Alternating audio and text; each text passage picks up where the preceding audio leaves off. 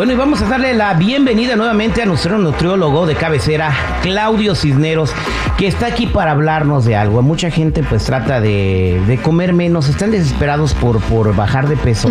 y, la mayoría de los casos es para verse mejor y no para sentirse mejor, que al final de cuentas es lo más importante, tu salud, ¿verdad? Pero muchos se quieren ver bien y recurren al truco de que compran los diferentes que el no sé qué, güey, o, eh, o, que no sé qué, light. Batidos de proteína. Eh, que se saltan comidas y se toman nomás un batido y piensan que ya es un sustituto de, del desayuno. Exactamente. Este, este segmento es para ustedes que vienen quizás manejando, escuchando el programa y se aventaron su licuadito de proteína diciendo es mi primer alimento de la mañana. Bueno, vamos a ver. Vamos a ver si estamos bien o estamos mal. Claudio, adelante. ¿Qué onda? ¿Cómo andan, eh? Al millón y pasadito. Fíjese que, y sí, ya se Fíjese que, eh, bueno, este suplemento proteico, claro que va a depender del objetivo de cada uno eh, porque hay muchas variantes. Puede que haya uno vegano, puede que haya sin carbohidratos, con carbohidratos, eh, a partir del caseinato, o sea, hay diferentes. Y acuérdense bien algo que siempre les digo, no todo es para todos, ¿no? Lo, lo beneficioso de, de, utilizar proteína es que puede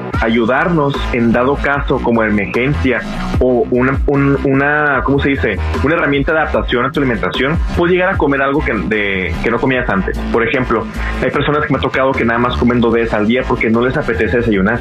O sea, si utilizan, por ejemplo, batido de proteína con otros grupos alimenticios, podrían armar un desayuno, un batido realmente equilibrado, ¿no? Que al final de cuentas, esto es por mientras en lo que se adaptan a comer comida como debe de ser. O sea, no es, no es un, un ¿cómo se dice? Una herramienta que sea de uso de toda la vida, sino únicamente sería como para salir adelante, ¿no? Como quien mm. dice ahí, una herramienta, ¿ok? Exactamente. Entonces, es, combinar tu licuado y con, con otra cosa, como por ejemplo con vegetales, etcétera, ¿no? No los vas a licuar ahí, pero te los puedes comer aparte, ¿no? En una, en topper, no sé. Un licuado de vainilla, se le vas a echar calabazas y zanahorias. Yo ahí la verdad lo que recomendaría sería, o sea, un batido realmente equilibrado. Si tú quieres, por ejemplo, aprender a desayunar y quieres también tener más saciedad, menos acidez, estos, estos, eh, la idea, lo idea del desayuno es que te ayuda prácticamente a disminuir la acidez, que es, lo, que es lo que muchos presentamos a veces por no desayunar en condiciones, ¿no? Entonces, el batido adecuado sería prácticamente un tercio de taza de copos de, de avena, eh, un scoop de proteína vegana o sin carbohidratos, dado caso que quieras pues mantener tu peso y nada más sustituyes el alimento de origen animal en la mañana que no te apetece desayunar. Una porción de fruta, ya es una pieza o media taza de fruta. Este, yo agregaría leche de almendra, leche de coco, en dado caso que te guste tomar leche en regular, puede ser lactosada, y un puñadito ahí de, de almendras o crema de cacahuate, ¿no? Sería prácticamente algo equilibrado, porque contienes ahí fruta, cereales, un sustituto de origen animal y prácticamente grasas con proteína. Entonces sería un desayuno realmente equilibrado. Claro está que no porque tú desayunas proteína ya vas a bajar de peso, porque no ayuda para eso únicamente lo que te ayuda es el hecho de que puedas suplir carne o pollo en dado caso que no tenga disponibilidad o tiempo de hacerlo. Pero es por un tiempo limitado, ¿no? Exactamente. sí, sí.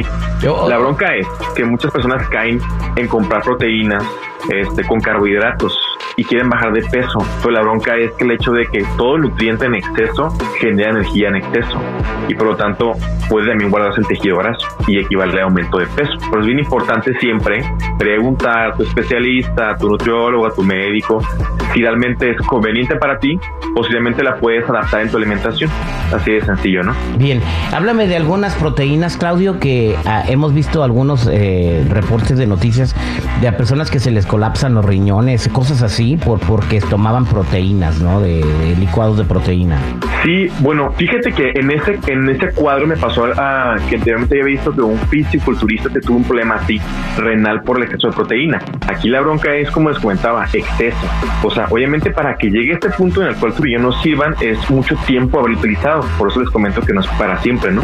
Eh, y, es, y es un nutriente muy especial y muy delicado que se requiere de calcular. O sea, no es lo mismo comer carne o pescado, que es un tejido que tu cuerpo reconoce fácilmente, este, a la proteína en polvo, que al final de cuentas está diseñada para que se pase digestión. La bronca es que excedemos del consumo.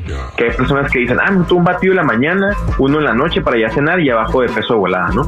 Y al final de cuentas, pues trae pues eh, contraproducencia. Y no es que no sea un buen producto, la, la bronca es que no le damos una buena utilidad como debe de ser. Mm. Y pasa que hay, como hay miles de marcas, o sea, hay muchísimas marcas, hay muchísimas marcas que venden de multinivel, tal vez de, no sé, eh, marcas que te dicen que tal vez te bajan de peso, pero al final de cuentas puede que tengan sustancias que tú no conoces y que tal vez en tu condición no te funcionen. A final de cuentas, por eso digo, hay mejor que preguntar, ¿no? Este, pero aquí lo que yo recomiendo siempre a mis pacientes es que sean, eh, si es para únicamente hacer una dieta adaptativa, en lo que te aprendes a, a, desayunar en condiciones, en lo que empiezas a aprender a comer adecuadamente, sería una proteína vegana, que es más sencilla, este, tiene algunas, tienen probióticos, etc.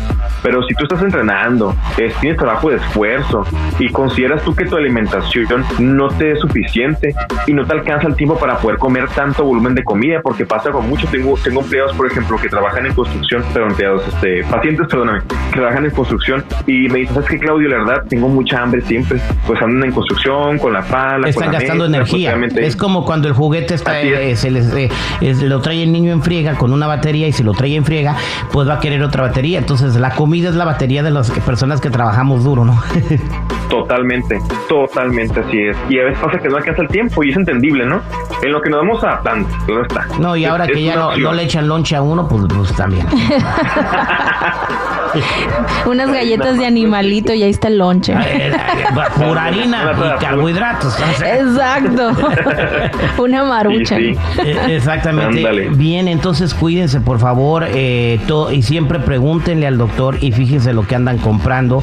Eh, pueden colapsar sus riñones si no lo hacen bien. Y bueno, siempre lo ha dicho Claudio aquí, es comer bien, comer comida natural, proteínas naturales, vegetales y Todo balanceado. actividad física aunque sea caminar, ¿no? Que a veces no.